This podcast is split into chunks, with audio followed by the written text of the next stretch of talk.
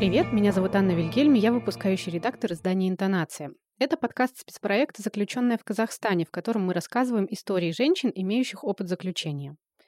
Недавно у нас вышел второй материал серии о казахстанских колониях и условиях содержания в них. Полный текст можно прочитать на сайте intonation.me, а сейчас у меня в гостях автор материала Оля Логинова, и мы поговорим о том, что осталось за кадром. Оля, привет! Аня, привет! Расскажи, пожалуйста, для тех, кто не читал наш материал, о чем он, в чем история? Лично для меня это история в первую очередь человеческая, и это история человека, который всю жизнь жил по одним понятиям, да, по одним ценностям. И попав в тюремную систему в нашу, Мгм. внезапно, резко решил перевернуть просто свою жизнь на все 180 градусов. Героиня этого материала, Кристина Катарага, она прошла через очень многое, как, в принципе, любой человек, который оказывается в нашей тюремной системе. Мгм. Это история обычной алматинской девушки из криминального района. Тастак, 90-е годы, наркотики, квартирные кражи. И вдруг, бах, она попадает на довольно большой срок в колонию. И здесь, наверное, происходит первый переломный момент ее жизни, когда она осознает, что дальше все пойдет по-другому.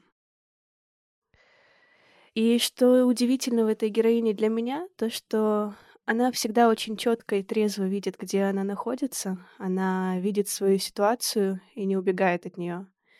И принимая условия, в которых она оказывается, она начинает максимально из них действовать. В принципе, на протяжении всего интервью она говорила о том, как она была недовольна тем, что она попала в тюрьму. Все-таки она настраивала других заключенных на то, чтобы жить, несмотря ни на что. Даже в тюрьме она искала себе какие-то занятия. В ней очень много жизненной силы на самом деле. И для меня это история про вот эту силу, которая проявляется в любых обстоятельствах. Мгм. Это история про ВИЧ, и это история про ВИЧ в колонии в том числе.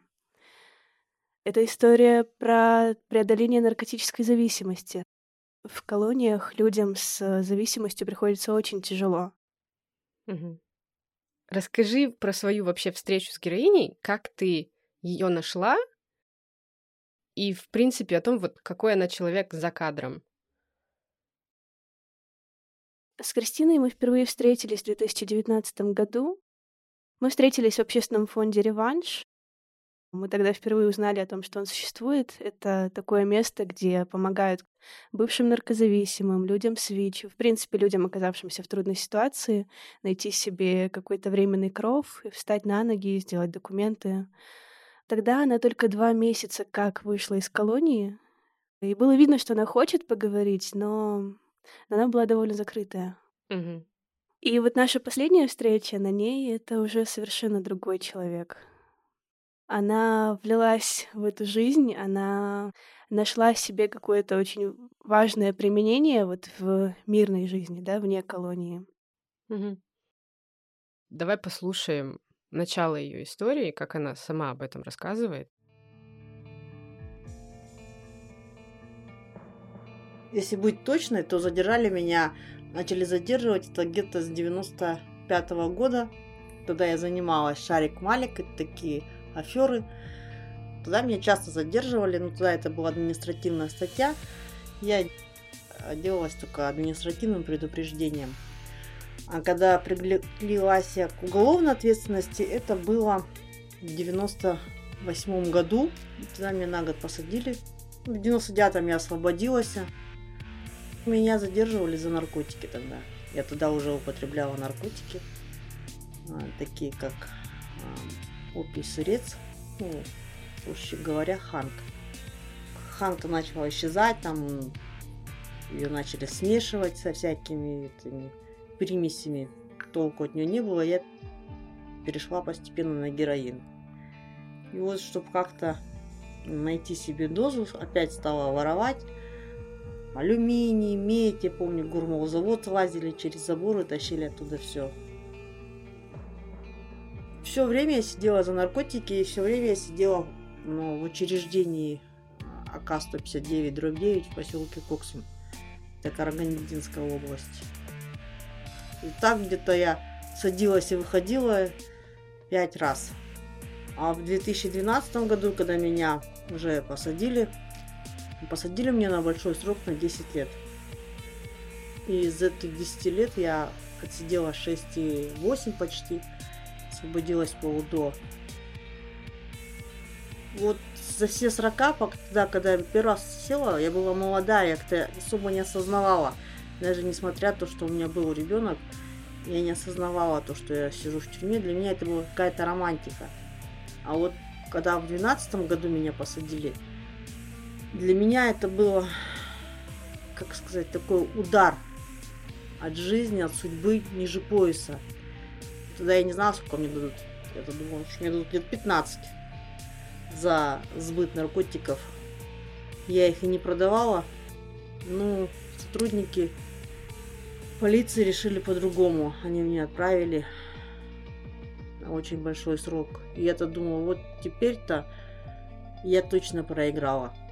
Я считала, что этот большой срок это как конец моей жизни. Я в очередной раз, когда садилась, я всегда что-то теряла.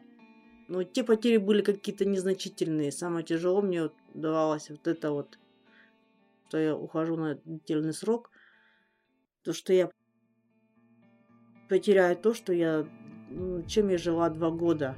За это время, то, что я сидела, умерла свекровка, пацан, с которым я жила, ну, как гражданский муж, и вот, получается, гражданского супруга, мама, она умирает.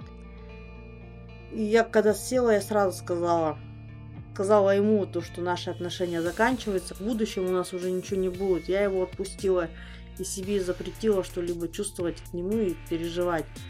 Хотя, конечно, я переживала, мне было и больно, и одиноко, но я себе говорила, Кристина, 10 лет будет, это самое хорошо, а так 15. Зачем он будет губить свою жизнь, ждать меня? Но он ждал. Вот. Но, кстати, момент про семью тоже я хотела затронуть, потому что этот момент мы вообще собираемся попозже раскрыть в другом тексте, но, как правило, женщины скорее будут ждать мужчин из мест заключения, чем мужчины будут ждать женщин из колонии. Вот.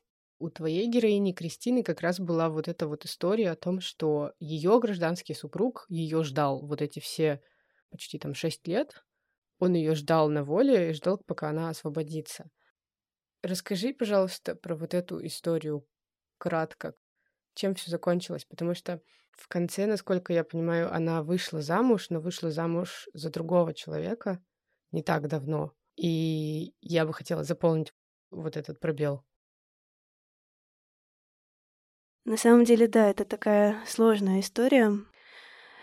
При этом гражданский супруг ее ждал 6 лет и 7 месяцев, и это удивительно. Ну, она, конечно, обозначает, что у него были какие-то отношения все-таки за все это время, но тем не менее он ждал ее. И это такой тяжелый момент, о котором она не говорит в интервью, что вскоре после ее освобождения он, к сожалению, умер. И Кристина человек потрясающей силы, потому что в этой ситуации она продолжила как-то жить дальше. То есть я представляю себе ее состояние. Человек вышел на волю после шести лет совершенно другой жизни, пытается как-то адаптироваться, да, зацепиться где-то здесь за реальность, за какие-то знакомые ее куски, и реальность просто разваливается перед тобой. Угу. Но вот это вот ее внутренняя сила, да, какое-то чувство направления, которое ее все это время вело, то, что она сразу устроилась на работу после освобождения, то она сразу занялась какой-то конструктивной деятельностью, да, она наладила связь с дочерью. Это тоже, кстати, очень классный момент. Мне прям... Я прям подумала, человек вышел из тюрьмы, и она себе твердо сказала, все, мне нужно наладить отношения с семьей, с дочерью, я просто не вернусь в колонию. И она работает и, в принципе, полностью адаптированный член общества. Да, и нынешний ее супруг, они познакомились тоже в фонде «Реванш». Он очень мило рассказывал мне об этом, что Он сам тоже человек с позитивным ВИЧ-статусом, он живет с открытым лицом, то есть он не скрывает свой статус. Как-то он узнал про фонд «Реванш», он приехал туда на какое-то мероприятие, и когда он рассказывал об этом, он говорил, ну вот, я начал пить терапию, начал как-то жить, понял, что мне еще жить да жить, ну, решил, все, теперь жену надо. И, в принципе, он поехал в фонд именно с такими мыслями, чтобы найти спутницу жизни, найти будущую супругу. И вот именно там они встретились как раз тот тяжелый для Кристины период, когда она была довольно закрытой, но вот он смог как-то растопить ее сердце, и они начали вместе работать. Сначала он работал прорабом и помогал в реванше постройки, а потом тоже начал работать равным консультантом, то есть рассказывать ВИЧ-позитивным людям о том, как лечиться, как принимать терапию, и что, в принципе, с этим заболеванием еще можно жить, дожить. И они оба рассказывали, что за что-то из этого им платят, за что-то нет, но они видят в этом свою миссию, и они уже не могут жить по-другому. Потрясающая история, на самом деле. Ну, прям вау. Про ВИЧ я хотела тоже спросить. Ты как раз говорила, что ты собиралась писать текст про ВИЧ в колониях, и Кристина в этом тексте, она тоже рассказывала про то, как она столкнулась со стигматизацией, когда она пыталась устроиться на работу в колонии, как бы совершенно обычную, по-моему, сторожем в этом детском городке, детском садике, и ее не взяли, обосновав это тем, что у нее ВИЧ-положительный статус, и потом ей пришлось бороться за вот это место, потому что никаких как бы правил, запрещающих ВИЧ-положительным людям занимать эту должность, не было. Ей просто отказали на основании того, что у нее ВИЧ-положительный статус. Расскажи про тему с ВИЧ в колониях, потому что там тоже Кристина рассказывала, что есть ВИЧ-диссиденты, и что, в принципе, стигматизация тоже никуда не, не девается. Это сложная тема и на воле, то есть если на свободе ВИЧ-позитивные граждане сталкиваются просто с огромным количеством дискриминации разного вида, то можно себе представить, что происходит в колониях, да. Кристина, что тут интересно, она узнала вообще о своем статусе в колонии, и, в принципе, она была к этому морально готова, потому что, ну, опять же, она очень трезво всегда смотрит на свою жизнь, и она знала, что если она употребляет наркотики, то, возможно, в какой-то момент это аукнется вот так. И позже был еще такой момент, что республиканский спеццентр перепутал ее результаты с кем-то из других заключенных, и ей пришли прям очень плохие результаты анализов. И, в общем, ей сообщили, что ей осталось жить недолго, что у нее очень плохая ситуация с вирусной нагрузкой и очень плохо все с иммунитетом. И для нее это был, конечно, шок. То есть э, ей врач колонии говорит, Кристина, как ты с такими результатами ходишь, с такими анализами, вообще-то люди лежат и умирают уже. Через какое-то время она сдала повторный анализ, и там все было уже не так плохо. Но я представляю себе какой-то стресс, когда ты в колонии, ты узнаешь, что тебя осталось жить не так долго, и ты думаешь вообще о том, что ты делал всю эту жизнь и как ты здесь оказался. Она пыталась добиться какой-то компенсации за то, что ей пришлось пережить. А, она пыталась подать в суд, но ничего из этого не вышло. Ей так не ответили ни в одном ведомстве, кто за это несет ответственность. Я, когда вышла с карантина, практически сразу устроилась на работу электриком. У нас был наставник, больно наемный, и мы, ну, двое осужденных девчонок, Получается, ему помогали такие незначительные работы по электрике. Это как поменять лампочку, там, выключатель. Ну, не более там, ну, где-то сделать кипятильник, чайник, то что там есть в обиходе в учреждении в основном. Ну, я проработала испытательный срок два месяца и потом ушла. А ушла из-за того, что по прибытию в учреждение у меня сообщили о моем диагнозе ВИЧ. И немного вот этот вольно наемный от меня шарахался. Не сказать, что он меня как-то дискриминировал, но немного стигмы тогда чувствовала, то, что он от меня шарахался, то, что ВИЧ-инфицированная. Я уволилась. И потом уже Кристине повезло, что в ее колонию приехали сотрудники городского спеццентра, и провели тренинг, рассказали, как жить с ВИЧ-статусом, как принимать терапию. Она связалась с сотрудниками и, в принципе, тоже стала таким а, ВИЧ-амбассадором в своей колонии. Она помогала девочкам э, выбивать терапию. Она объясняла тем, кто ее не пьет, что это надо делать. Угу. Кстати, вот ты писала в материале, что в Казахстане шесть колоний. Я, если честно, думала, что их больше. Они раскиданы еще так географически сильно, прям что-то прям под Астаной, что-то на западе. Единственное, что я знала, что, например, по-моему, это был доклад э, Международной тюремной реформы, то для женщин есть рекомендация, если они все-таки отправляются в колонию, чтобы эта колония была где-то близко к дому, чтобы не терять социальные связи и не терять контакты с семьей. И тот факт, что у нас тут такая огромная территория, и на этой огромной территории только шесть колоний, как бы вот это правило, в принципе, сводит на нет. Потому что если ты где-то из центрального Казахстана или там, я не знаю, э, ближе к западу, но, но не на западе совсем, а ближе там где-нибудь к Уральским горам, то там, например, колонии нет, и тебя отвезут за 3-9 земель, и со своими социальными контактами ты можешь распрощаться. Да, и смотри, там же еще такая система, что если у тебя срок там в учреждении строгого режима, то ты по-любому поедешь в Шимкент, где бы ты ни жила. То, что Кристину Алматинку отправляли все время в Караганду, или еще такой момент, что если ты беременная, то тебя по-любому отправят вот в ту зону, где сидела Кристина, в Чемалган. Это поселок Жаугашты, а, потому что это единственное место, где есть дом ребенка. Беременных со всех колоний свозят туда этапом, и как бы до сих пор ничего не поменялось в этом плане, что, и, конечно, да, для меня это удивительно. От первого твоего шага и сказанного слова, тем более там, в той системе, зависит твоя дальнейшая жизнь. Тем более, когда до этого я сидела, слушая разговоры э, других девчат, в основном ходачек, ты уже примерно в голове рисуешь картину. Ходачки – это женщины, которые сидели не единожды. Я себя тоже считаю ходачкой, потому что я уже не первый раз срок, допустим, сидела. Шесть раз, шесть судимостей у меня – шесть раз я освобождалась, поэтому я ходачка. То есть я эти законы уже знаю, я уже это проходила.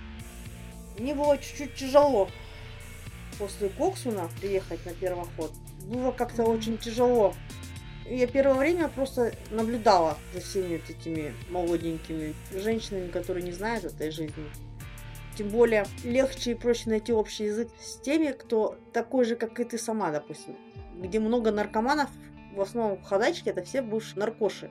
А на Чемалгане сидели все 177-я, это мошенничество, убийство, там, растраты, хищения, ну вот эти все экономические статьи. Там наркоманов практически нету. И это считается первоход, то есть они сидят первый раз. И у них совсем другое отношение. Каждый день собираются домой. Каждый день ждут, что там какой-то там крутой их дяденька или папочка придет за них все решит. Хотя у самой, может быть, под 150 терпил, миллионы иск, они каждый день собираются идти домой, и ты видишь их отношение к жизни. Я всегда поражалась, как вы можете просто существовать? Как вы не поймете, где бы вы ни находились, в какой бы среде, атмосфере, надо жить. Не в зависимости, как низко ты упал, где бы ты на каком дне не находился, надо жить в каком бы ты месте ни находился, нужно для себя создавать уют.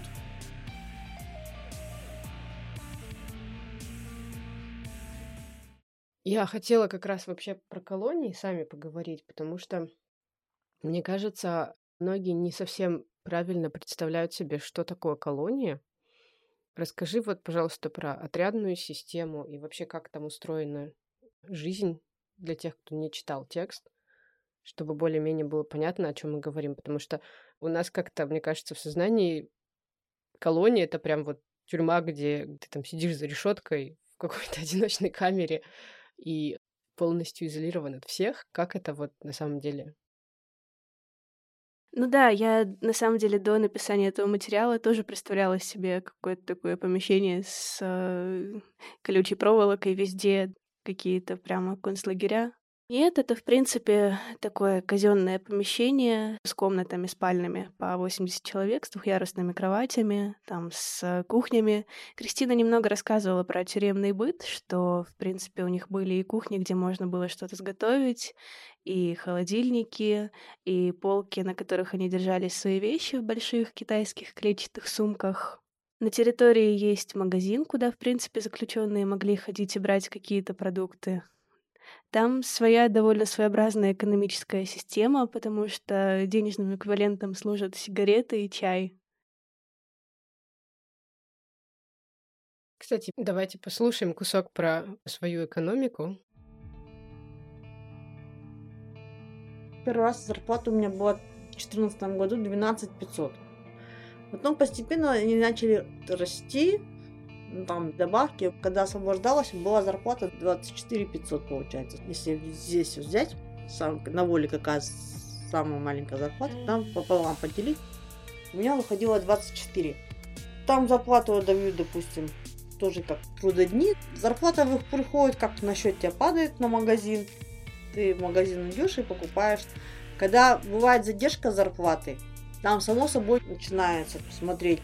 А у меня вот есть там, допустим, какая-нибудь кофточка. Она есть, но я ее не ношу. Ну, я ее поменяю на сигареты. И, допустим, я смотрю там, ага, так, вот сколько я бы за нее бы дала? Если мне вдруг понравилось, я бы ее купила, думаю, ну, три бы за нее точно дала. Ага, значит, пять или шесть. Зажигалка стоила. Пачка сигарет. В зависимости, какие сигареты. В то время были полет и Соверин. Вот за пачку сырина можно было купить две зажигалки.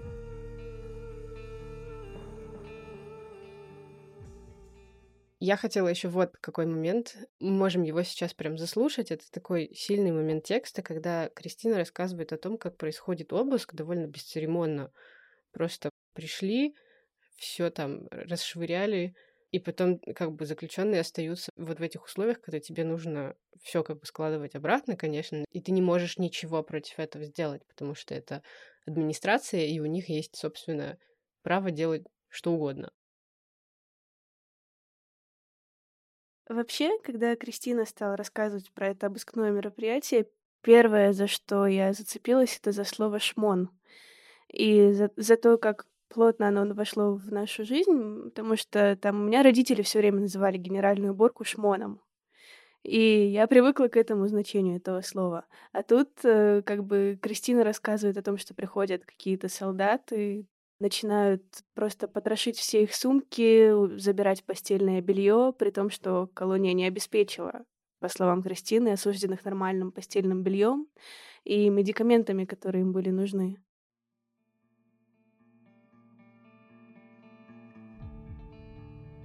В семнадцатом году в лагере был колонийский шмон. Жесткое обыскное мероприятие, где ломали мебель, снимали белье, забирали вещи, где выгнали осужденных на улицу. И шмон длился почти 6 часов с утра. И вещи вывозились машинами. Забиралось все то, что им должно быть по правилам, и то, что не должно быть по правилам. Но прежде чем создавать какие-то правила, они должны создать условия. На Чемалгане этого не было на тот момент, когда был этот жесткий шмон. Они не давали нам белого постельного белья. Но пришел шмон колонийский, и они забирали постельное белье цветное, домашнее, то есть вольное. Забирали одеяло, ну, вот, допустим, чем укрываться. Чтобы этого забрать, нужно было создать условия. Нужно было тогда построить теплые бараки, застеклить нормально окна, чтобы было тепло, чтобы люди не мерзли. Создать все условия в медсанчасти, потому что там были все медикаменты, когда ты приходишь. Они этого ничего не создавали. Там, когда что-нибудь рассказ мне напоминал мультфильм. Сапоги над вашими головами не летали, вот там летало у нас все. Табуретки, если что-нибудь скажешь, там кто-то говорил, вы что, варвары? Они брали табуретки и швыряли табуретками. Потом они приходят и говорят, а что, говорит, цветов нету? Для чего? Цветы. Один он пришел, цветы швырял, футбол гонял, волейбол, баскетбол, они везде летали. А сейчас другой пришел, говорит, цветы сделайте. Зачем? Чтобы через неделю другой пришел, опять все это снес. И потом просто уже ничего не делали, для чего? Ну, какой-нибудь дурак придет, возьмет, все сломает. Вот так вот до сих пор и есть.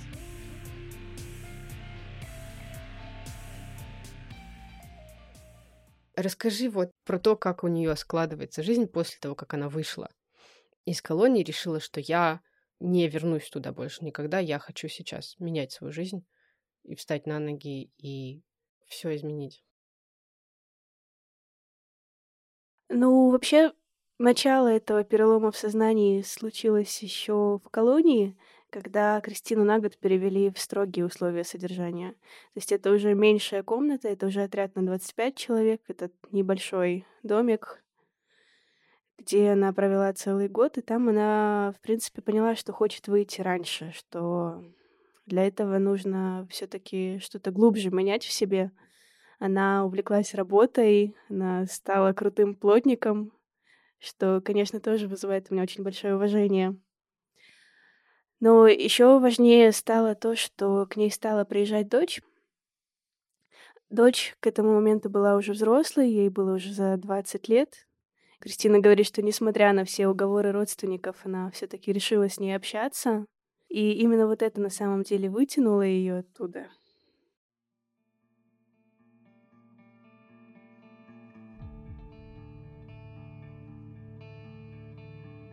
В девятнадцатом году я получила первый раз бумагу на условно-досрочное освобождение. 7 октября я уже освободилась и вышла на волю. Меня всегда спрашивали, Кристина, ты что-нибудь там чувствуешь, трепет это? Я говорю, девчат, я не могу ничего чувствовать, потому что я это уже делаю шестой раз. Просто в этот раз я освобождалась, я знала то, что придется не просто начать сначала что-либо, мне придется научиться заново жить. Жить другой жизнью. Я как-то переосмыслила свою жизнь. Я поняла то, что если я буду жить так, как жила раньше, снова с наркотой, ничего хорошего не будет. Помимо того, что я заработала себе ВИЧ, если будет заново все так, я просто потеряю дочь. У меня еще есть ребенок. На данный момент 23 года, 24 год уже. И я просто понимаю то, что если я буду снова так себя вести, то она больше не захочет со мной общаться. Меня, видать, тормознуло то, еще подтолкнуло к такому перевороту в своей жизни, это, наверное, то, что она стала ко мне приезжать. Несмотря на то, что мне дали срок большой, несмотря на то, что там ее дедушка и бабушка, получается, родители ее отца, были против, и там ее настраивали против меня. Несмотря ни на что, она стала ко мне приезжать. Я ценила каждый ее приезд, каждое слово в ее письме. Меня были очень дорогие. Разочаровывать я просто ее не хотела. И когда освобождалась, я освобождалась той мысли, то что как бы мне ни приходилось тяжело, чтобы мне не приходилось сделать, там, мыть полы, за кем-то ухаживать, там, ну, с каким-то больным стариком, разницы нет, хоть что лишь бы только чтобы быть на воле и добиться хорошего отношения со стороны дочери. Я устроилась на работу, дочка мне подарила телефон новый, но со словами, за которые, мама, ты будешь оплачивать сама. Я говорю, ладно, хорошо. Вот она мне подарила телефон. И я стала работать с 1 ноября, пошла в общественный фонд «Реванш». До августа месяца 2020 года я работала там вне зависимости от того, что был вот карантин ЧС, я проработала равным консультантом.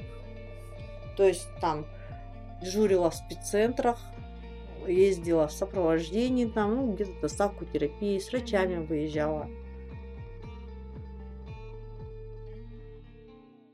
Такой еще момент интересный, потому что она приезжает потом в колонию, и она прям рассказывает вот это, что все заключенные думают, что на воле их ждут прям с распростертыми объятиями. Их, конечно, ждут, но родственники привыкли жить без них, и сами заключенные привыкли жить без родственников. И в итоге как бы и те, и другие сильно изменились, и когда они выходят на свободу, это такое как бы новое знакомство, что ли, получается. То есть это уже не те люди, как ты их себе представляешь, и ты уже не тот человек, как они тебя помнят. В ее случае это вот прям какая-то крутая история о том, что все получилось, что у нее эти отношения с дочерью наладились. Да, это удивительно, и ну, мы, конечно, не знаем пока перспективы самой дочери, как это видит она. Но, насколько я поняла, они, в принципе, в детстве довольно мало общались, потому что Кристина то и дело попадала в колонии на небольшие сроки. Поэтому в этом случае это было такое знакомство заново, и очень важное для обеих знакомство. Я не знакома с дочерью Кристины лично, но я видела ее на фотографии. Ее фотография стоит у Кристины в комнате. Она стояла рядом, когда мы записывали это интервью. И они очень похожи. И мы с Кристиной дружим в соцсетях, и я всегда, конечно, очень радуюсь, когда вижу, что дочь к ней приезжает. Вообще, Кристина еще рассказывала, что когда только узнала о своем статусе, больше всего боялась именно реакции дочери, что она ее не примет. Но дочь ей по телефону сказала, типа, «Мам, да ты не парься, с этим живут и по 20, и по 30 лет». И именно это принятие дало Кристине какой-то толчок и вдохновило ее начать жить заново. Оля, спасибо. Это был подкаст спецпроект «Заключенная в Казахстане». В гостях у нас была Оля Логинова, автор текста о колониях. Мы продолжаем поднимать тему женского заключения в Казахстане. Следите за нашими новостями в социальных сетях или на нашем сайте internation.me. Там же можно прочитать уже два текста. До свидания, мы услышимся через пару недель.